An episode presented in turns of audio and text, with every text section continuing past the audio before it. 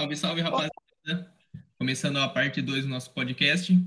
É, a parte 1, um, como provavelmente vocês já ouviram, a gente tratou um pouquinho sobre o futebol nos regimes autoritários, um pouquinho da ditadura militar brasileira e o futebol na ditadura militar brasileira. Agora, começando a parte 2, a Júlia vai falar um pouquinho sobre a democracia corintiana e, e eu vou passar a palavra agora para ela. Olá, pessoal. Bom, antes mesmo de começar a explicar para vocês o que, que foi esse movimento que nasceu aqui no Brasil, é, eu vou só comentar por cima o que é o Esporte Clube Corinthians Paulista, né? Então, lá em 1910, no, no estado de São Paulo, inspirado no time inglês, né, o Corinthians Casuals, vai nascer o Corinthians Paulista. E vale destacar que, por ter uma postura de um time que vai questionar a elite brasileira de futebol, o, o Corinthians vai ganhar uma força com o apoio do povo e a visibilidade vai tender a aumentar cada vez mais. No entanto, que quatro anos depois da sua fundação, ele vai se tornar campeão paulista. É, a consolidação dessa equipe vai ganhar cada vez mais força, tanto que logo vai se tornar o time com maior torcida nacional, ao lado do Flamengo do Rio de Janeiro. É, o Corinthians já consagrado, então, o time do povo, essa alcunha vai ser dada tanto por torcedores quanto por rivais, é, muito por conta de ser uma torcida majoritariamente humilde, simples, e carregava uma força de vontade, uma raça e uma garra enorme. Né, o, vale destacar também os feitos como a invasão do Maracanã de 1976, né, que vai conquistar o título mais cobiçado da época, e em 77, quando vai atingir o recorde de público no Morumbi. Para quem não sabe, o Morumbi é o estádio do rival paulista, o, o São Paulo, né? Por, por esses feitos, o Corinthians acaba se tornando um gigante por natureza, né? Através dessas características de um time que luta pelos ideais do povo, vai ser no Corinthians Paulista que vai surgir um dos maiores movimentos sociais do Brasil, é, dentro do futebol, e que vai tornar esse time ainda mais visível, só que no âmbito mundial, né? O fenômeno democracia corintiana. Antes mesmo de entrar no que foi esse, a democracia, é, vale destacar que eram tempos de redemocratização, tanto dentro quanto fora do Corinthians. É, eu quero dizer, você tinha um time do povo pedindo a democracia em um momento em que o país pedia democracia, né? E aí esse processo vai acontecer no Corinthians e, e é um dos momentos raros da história em que a gente vai reunir no mesmo lugar e ao mesmo tempo figuras muito emblemáticas que acabam mudando o rumo das coisas. Especificamente em relação ao Corinthians, era um clube que, que naqueles últimos anos tinha ficado décadas nas mãos de poucos representantes, para a gente ter uma noção, o Vicente Mateus foi o presidente da equipe de 1971 até 1982. E em fim de 81, é, não havia reeleição mais, né? Ele já tinha ficado 10 anos. E aí o Vicente Mateus ele vai tentar aplicar um golpe, né? Ele sai como vice do, do Valdemar Pires na intenção de usar o Valdemar como um fantoche. Então, para recapitular, quem... Pode falar, amigo. Corintiano. Sim, sim, é... vou recapitular aqui então os personagens. Primeiro começando pelo, pelo Valdemar, né, indicado pelo folclórico ex-presidente do clube, o Vicente Mateus, para suceder ele em 81. Aí o Pires vai ser responsável por reformular o elenco de diretores que fossem confiáveis a seu mandato, muito por conta dele ter entendimento dos interesses do vice. Né? Ele vai firmar seu poder e vai montar uma equipe de dirigentes que vai contribuir muito para dar força ao movimento. É, vai ser nesse momento que vai surgir uma outra figura importante, né, o sociólogo Adilson Monteiro Alves, que inclusive esse sobrenome é particularmente conhecido, porque atualmente o filho dele, do William Monteiro Alves, é presidente da equipe corintiana. Então esse sobrenome para a equipe do Corinthians é, é bastante familiar. É, o Adilson Monteiro Alves ele pouco sabia de futebol, mas ele era intelectualizado, ele tinha muitas características com ideais políticos e sociais, principalmente fundamentados no seu cotidiano, né? Muito por conta da sua experiência acadêmica na área de ciências humanas e sociais. Vai caber aqui falar, então, sobre o histórico personagem que vai levar a cara da democracia corintiana. Eu acho que vocês já sabem de que eu estou falando. É um sujeito que já estava inserido no elenco desde 78 e ao Sócrates brasileiro, né? Esse emblemático personagem que ganhou o apelido de Doutor Sócrates por ter sido formado em medicina ele é responsável por, por carregar a marca de 298 jogos e 172 gols, além da marca expressiva de jogar como quem dança, né? Para quem tiver interesse em ver vídeos dele, é sensacional. É muito semelhante aos os jogos do Maradona também, né? Os passes de calcanhar e tudo mais. Outro aí, jogador é... que foi importante nesse período foi o Casagrande, não querendo cortar a Júlia, porque com certeza ela vai falar do Casão. Mas a outra, acho que são os dois personagens, personagens não, né? Mas os dois homens mais importantes, né? Durante a democracia do corintiano. Não sei se você vai falar mais algum. Mas é que Com o Casagrande, né? Ele sempre tá. Ele faz né, os jogos na Globo, tudo, então. É, se a pessoa ainda não sabe, né, sobre ele, ele tem uma história muito interessante, né? Questão de envolvimento com droga, enfim, aspiração, mas ele, ele trabalha na Globo, né? Enfim, ele foi um grande personagem durante a, a ditadura. Sim, sim. É, tanto pela amizade que ele tinha com Sócrates também, né, que facilitou muito ele colaborar com esse processo no movimento dentro do Corinthians. É, vale destacar também que o, que o, Sócrates ele tinha um caráter de se diferenciar de outros jogadores, porque ele buscava o conhecimento, ele era leitor, ele era muito inteligente, às vezes ele tinha algumas contradições, é, como casos dele ter período na vida dele dele ser favorável à monarquia parlamentarista. Isso já aconteceu na cabeça dele. Não sei porquê, mas já aconteceu. É, mas só para destacar como existem contradições né, nos seres humanos, isso é normal. É, e ele Olha, também foi um. Monarquista eu não sabia dessa, não, viu? É, é nova para mim. Eu não estava ligado nesse... não. Realmente. Quando eu soube disso, eu fiquei surpreendida também. É... A gente sempre tem delírio na nossa vida, né? Normal. Normal. então, e, e, ele também participou da, do movimento da Direta Já, né? Que, quem procura foto e olha os comícios, ele tá lá do ladinho do Casagrande. Aí também vai ter outras figuras, como o Vladimir. Vladimir, para quem não sabe, ele é um jogador que carrega a maior marca de partidas pela camisa do Corinthians, simplesmente 806 partidas. E o queridíssimo Walter Casagrande, né? Ele foi revelado no Corinthians e ele era conhecido por ter uma postura de um, uma pessoa rebelde, por defender ideais revolucionários. Ele participava da linha de frente do movimento ao lado do, do, do Sócrates. E também vale destacar a parte propagandística do Juca Kifuri. Acho que vocês sabem quem é também, um jornalista extremamente renomado dentro do, do futebol. É, ele investiga o esporte, no caso, né? E ele era amigo do Sócrates. E ele vai se juntar à companhia de engajamento do movimento dentro do, do Corinthians. E vale lembrar também do Washington Oliveto, né? Que ele, depois que o Valdemar Pires descobre toda essa façanha do, do Vicente Mateus, ele acaba substituindo o, o vice pelo Washington Oliveto, que vai ser essencial pela área publicitária da equipe. Né? E aí vai consolidar o terreno fértil para eclodir o, o movimento. Eu, Ju, só lembrando também que um personagem, assim, vamos dizer, que não é muito legal durante a democracia corintiana é o Leão, né? Que foi goleiro depois do Palmeiras, tudo. Ele era contra né, essa democracia corintiana, ele era favorável à ditadura militar, né? Então você, a gente também vê que dentro até do Corinthians tinha, vamos dizer, resistência, né? Sim, sim. era uma ditadura, mas existia resistência dentro do Corinthians a favor né, do regime, né? O Leão, para quem não sabe, ele é um goleiro muito ídolo da torcida do Palmeiras. Eu, como palmeirense, quando é, descobri isso, achei ridículo, né? Mas vamos dizer, hoje em dia também tem o Marcos, né? Que é outro goleiro que é um dos maiores ídolos da história do Palmeiras e, por exemplo, ele é bolsonarista, né? Então, aquelas coisas, né? Decepções, né? tanto no esporte como é, na política. Decepções, né? É por isso que eu amo meu Corinthians.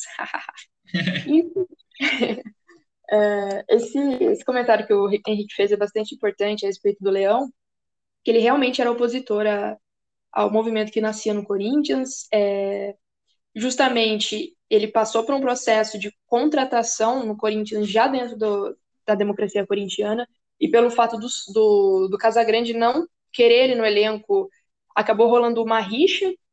Hoje em dia eles estão super amigos e o Sócrates morreu ainda é, odiando o Leão, muito por conta disso. Eles nunca mais conversaram.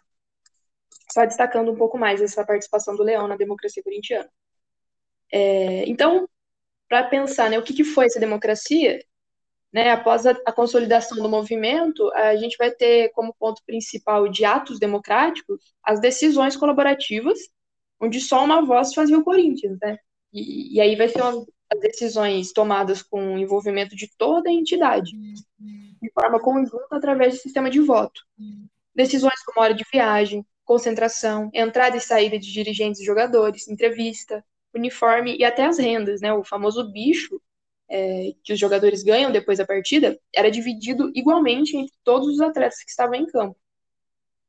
É, essa democracia, ela tomava cada vez mais forma, pois todas as decisões eram consideradas de peso igual, desde o roupeiro até o, do, do copeiro, massagista, o, a parte da limpeza e tudo mais, até os dirigentes engravatados, os cartolas, né? É, não importando a classe ou o cargo dentro da equipe. Então, como fora da instituição, o Corinthians no Campeonato Brasileiro era extremamente participativo, né? E para entender de forma mais plausível, eu vou trazer alguns exemplos dessas experiências, como os jogadores casados não participarem de concentração e o direito de cada um é, fazer o que preferir com a sua imagem, como ingerir álcool e fumar em público, além de participação em filmes de época, né? E até saída de alguns jogadores passavam pelo processo de votação. O Sócrates, por exemplo, é, ele adorava sair depois do treino e ir para bar da região é, do Parque São Jorge, né, que é a, a, onde os jogadores treinavam na época. O, o Casagrande, todo mundo sabe do problema dele com drogas, né, e ele ainda passa, vale ressaltar que a reabilitação é um processo contínuo, né, não vai acabar, ele sempre vai ser um dependente químico, e é muito importante ouvir os relatos dele, é, mas só para mostrar, para aludir essa ideia de que os jogadores podiam fazer o que quiser realmente com a imagem. Aí tinha os jogadores desfavoráveis também, e a gestão né, da, do Corinthians, e eles eram afastados da equipe. O, quando a gente pensa né, em interferência direta na ditadura militar, o, o movimento da democracia corintiana não vai derrubar. Não é isso que acontece. Mas vai, ele vai fazer parte de um mecanismo de tantos outros que faziam parte do, da oposição em nome da democracia, da liberdade, da revolução. O time paulista, então, ele vai passar a mobilizar entrando em campo com publicidades de seu movimento democrático. Tudo passava pela votação e depois pela criação publicitária do Oliveto. É, e ele vai articular e vai conceber as escrituras, as camisas, o logo do movimento e a marca expressiva que eram as faixas, né? Que os jogadores levavam em campo. Além também das fortes relações com personalidades da alta mídia brasileira, né? O Sócrates e o Casagrande eram muito amigos da Rita Lee, e o diretor televisivo Boni, o pai do Boninho, do, o criador do Big Brother Brasil. O pai dele era muito amigo do, do Sócrates e do, e do Casagrande também. E aí vai ajudar muito a difundir o movimento, né? Porque ele fazia parte só da maior, a maior emissora do país, que é a Rede Globo, né? Uma outra marca, então, ligada à ditadura é que o Sócrates e o Casagrande, é, os maiores símbolos do movimento, sempre se preocupou com questões políticas, sociais. Isso era algo muito raro no, no meio esportivo. Eles foram responsáveis. Muito, muito diferente, né? Que ainda os jogadores parece que eles vivem outra realidade e, e não tem essa preocupação social atualmente, né? Imagina na época da ditadura, né? A gente também pensa quanto o Corinthians foi importante nesse período. Realmente, realmente. Hoje acontece, só para ressaltar um pouco o que você falou sobre é, hoje em dia a gente não ter essas práticas, estava é, tendo uma manifestação das equipes europeias na construção dos estádios do Catar. Não sei se vocês ficaram sabendo disso, dos operários. Estavam morrendo operário e tudo mais, e aí as equipes se manifestaram. Eu vi uma fala do Kimmich, um jogador do Bayern de Munique, que eu achei muito legal. É, só para ressaltar, né, que hoje em dia a gente ainda encontra, né, Achei muito legal isso. É, e tem também quando teve o, o, racismo, no caso acho que foi do jogo do PSG, que eles recusaram a jogar e saiu todo mundo de campo. Sim, sim. O jogo da Champions League. Esse que você falou, Júlia, eu, eu vi o Cross falando sobre isso. É, então, você estava falando sobre isso, né? Eu vi que o Tony Kroos, né, que ele é o jogador do Real Madrid, ele, ele deu uma declaração, né, falando que era inadmissível, né, a Copa do Mundo sendo no Catar, né, a situação que os trabalhadores estão para fazer os estádios, né, e também um país que é, é crime, né, ser homossexual, né, infelizmente. Enfim, né, a gente tem um, alguns exemplos assim no mundo atualmente, mas eu acho que no Brasil em específico, né, tem algum jogador ou outro que mostra a sua insatisfação, mas eles não deixam isso tão público, né, quanto foi a, né, o Corinthians, né, durante a democracia corintiana e enfim, né, um clube, né, o tamanho do Corinthians, imagine, né, atualmente o Corinthians tem a segunda maior é, torcida do Brasil, né, então o Corinthians é um clube gigantesco e é, Exatamente. pedindo democracia. Sim, sim. É, então, e, e, e, continuando um pouco sobre o que eu estava comentando, é, o Casagrande, o, o Sócrates, eles, eles já foram responsáveis por lutar pelas liberdades né, civis e também pela redemocratização do país em uma época em que os aparelhos repressivos da ditadura impunham total medo, né? E aí os dois atletas do Corinthians, eles chegam a ser monitorados por agentes do DOPS e que é a temida divisão da, da polícia, que prendeu e torturou artista, político, estudante, guerrilheiro, cidadãos comuns, com a justificativa simplesmente de que eram pessoas subversivas. Perdão é... pelo barulho aí, deu um probleminha no microfone, mas agora eu já arrumei já. Beleza, amiga.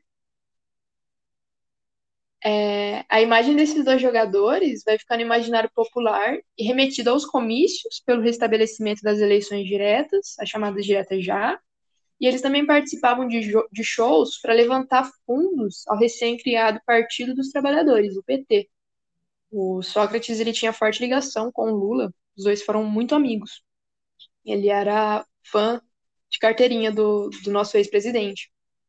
É, e, e, além do, de levantar a campanha do time do Corinthians pela volta da democracia em plena entrevista contra a ditadura militar. É, então, passando já para o encerramento sobre o que, que foi essa ditadura, o, durante esse período tem uma outra personalidade que eu vou destacar, que é o técnico do time alvinegro, que é o Mário Travaglini. Ele foi um treinador extremamente responsável pelo título paulista de 82, com o slogan ganhar ou perder, mas sempre com democracia. É um time lindo aos olhos de quem vê jogar, porém fora de campo se mostrava participativo na política e tão lindo quanto, né? Aí vale ressaltar que o movimento também não foi toda essa maravilha, né? Havia divergência política entre os dirigentes e jogadores e começaram a interferir dentro do campo, né? Inclusive o Leão. É, com a saída dos principais articuladores do movimento em 84, o Sócrates foi jogar no Fiorentina da Itália. E eu só vou fazer um adeno. É, para quem imaginou que ele acabou, né, foi só na democracia corintiana, muito pelo contrário, o Sócrates levou esse ideal político e social dele para o Fiorentina. O Fiorentina é um time extremamente conservador. Se não me engano, é a família Pontelho, que é responsável pela equipe. É, eles eram a favor da, da monarquia e o Sócrates chegou a filiar o PCI na Itália, né, que é o Partido Comunista. E ele sempre se manifestou durante os jogos, ele erguia a, o braço, né, memorável a comemoração dele, mas que lá na Itália remetia ao comunismo. Só fazendo um destaque. E o, o Casagrande foi para o São Paulo, e a linha de frente já não tinha, né, já não existia mais. Vai enfraquecer totalmente o movimento. E aos poucos, cada integrante foi tomando outros rumos, e com novas eleições, o Roberto Páscoa vai assumir a presidência da equipe e vai dissolver todos os envolvidos da democracia corintiana. Mas o legado para esse movimento vai ser deixado, né? Ele vai ficar vigente com base na lei desportiva que foi criada na época, com os jogadores podendo decidir seu futuro e os direitos trabalhistas dentro da profissão. E um outro ponto importante é que o movimento refletiu de certa maneira em outras equipes, né? Que começou a adotar uns modelos da democracia na ideia de melhorar o ambiente, como o Flamengo, o Fluminense, o Cruzeiro. Esse foi o fim da democracia corintiana, amada e odiada por muitos, mas sempre lembrada pelo legado em nome dos atos democráticos, em contrapartida sistema vigente e repressor da época, que foi a ditadura militar. E assim, né, a gente pensando hoje em dia, né, o quanto o futebol é, se mistura com a política, né? Que exemplos que a gente pode dar? Deixa eu pensar um exemplo aqui. em 2018, né, quando o Palmeiras ganhou o Campeonato Brasileiro, é, os dirigentes chamaram né, o Jair Bolsonaro e ele levantou a taça com um clube, sabe? É, ele tinha acabado de ser eleito presidente, ele não tinha assumido ainda a presidência, mas é, foi uma forma tanto de tentar elevar a marca do Palmeiras, mas também ter uma identificação com o clube, né? E assim, o Bolsonaro, ele, ele, ele fala, né, que ele é palmeirense, mas em toda... Ele tira foto com camisa de todos os clubes, né? Mas assim, a identificação que ele mais tem é com o Palmeiras e o Corinthians. O Corinthians, tá louco? Opa! e o Flamengo. Flamengo. E assim, se a gente for pensar também, é, esses dois clubes nos últimos cinco anos são os clubes que mais ganharam títulos, junto com o Corinthians, né? Então, assim, só faltava o Bolsonaro tentar é, se identificar com o Corinthians, mas óbvio, não. não é, só para fazer um, um adendo também sobre esse seu comentário, o, o, o, as equipes de hoje em dia que ressaltam, inclusive ontem, 31 de março, foi é, é, lembrado o dia do golpe, né? Aqui no Brasil, e, e são poucos os times que a gente vê, né, é, relembrando isso, comentando sobre a memória, e inclusive o, o, Corinthians todos os anos faz isso, né, inclusive eles fizeram uma postagem e traçaram um, um paralelo com o governo do Bolsonaro, sobre a memória e justiça, é, sobre responsabilidades do Estado em cima do, do, da ditadura militar, só fazendo um adeno em cima disso. E também, né, continuando isso que você está falando, né, dos clubes, eles, por exemplo, não repudiar a ditadura militar.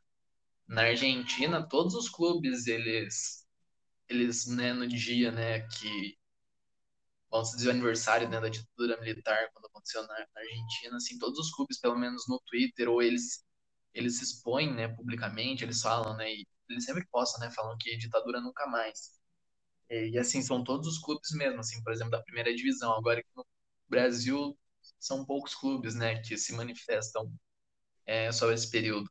Daí a gente pensa, né, se a pessoa não está é, se expondo publicamente, né, fazendo, sei lá, pelo menos dizer, né, que, que não apoia, então, sei lá, né, você ficou com um pezinho atrás da orelha.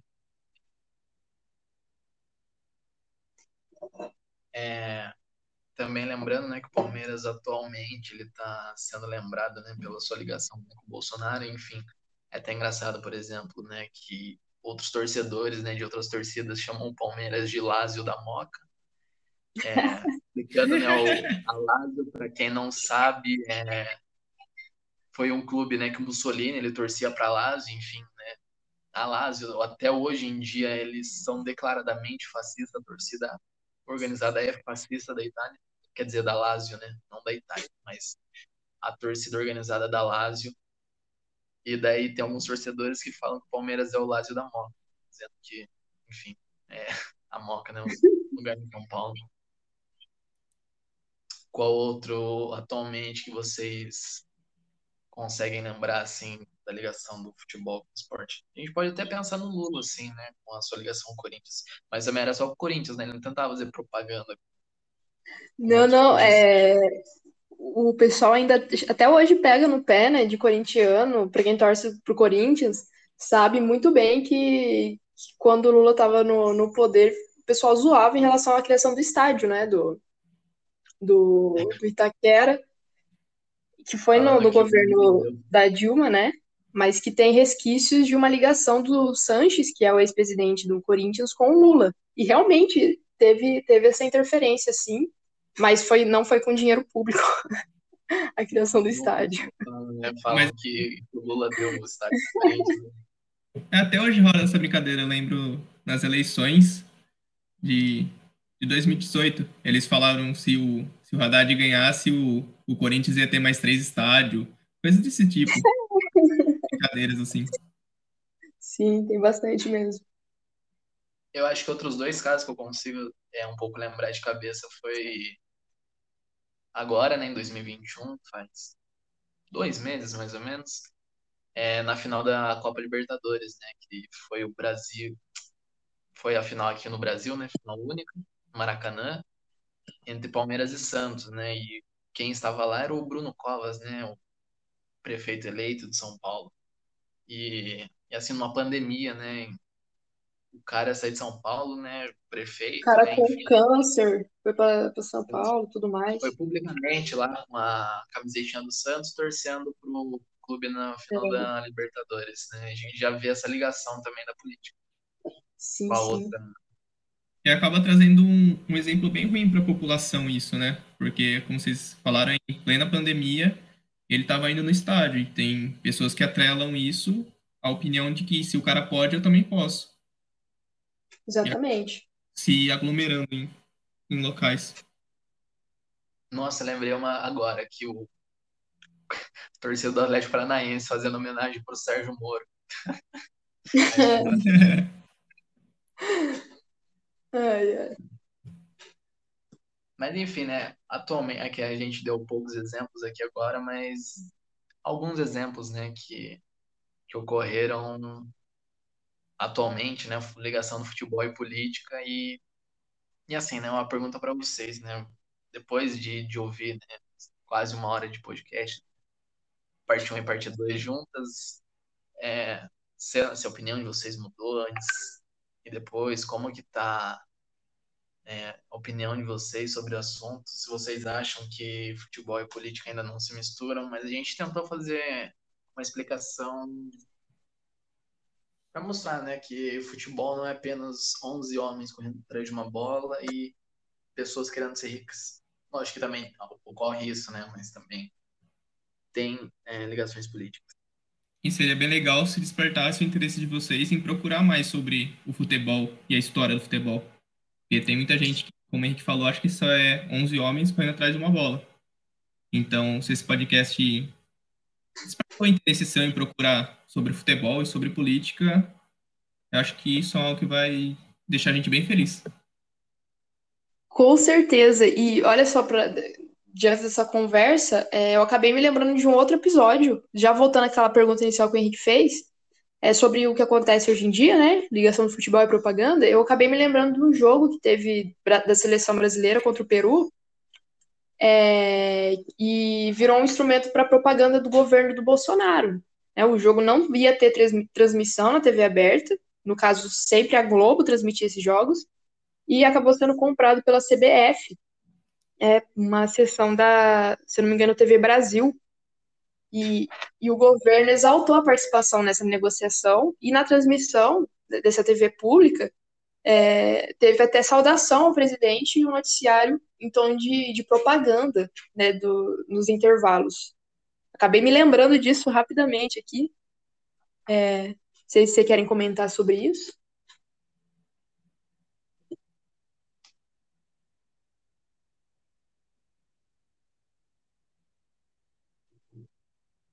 Bom, então, para concluir aqui, essa, esse foi o nosso podcast.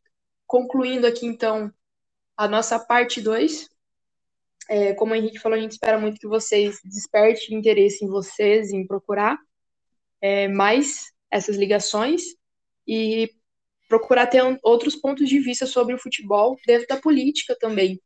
E, e esse foi o nosso podcast, parte 2, trazendo um pouco sobre a democracia corintiana. Grande abraço e até, até a próxima. Até a próxima, galerinha. pessoal. Até mais.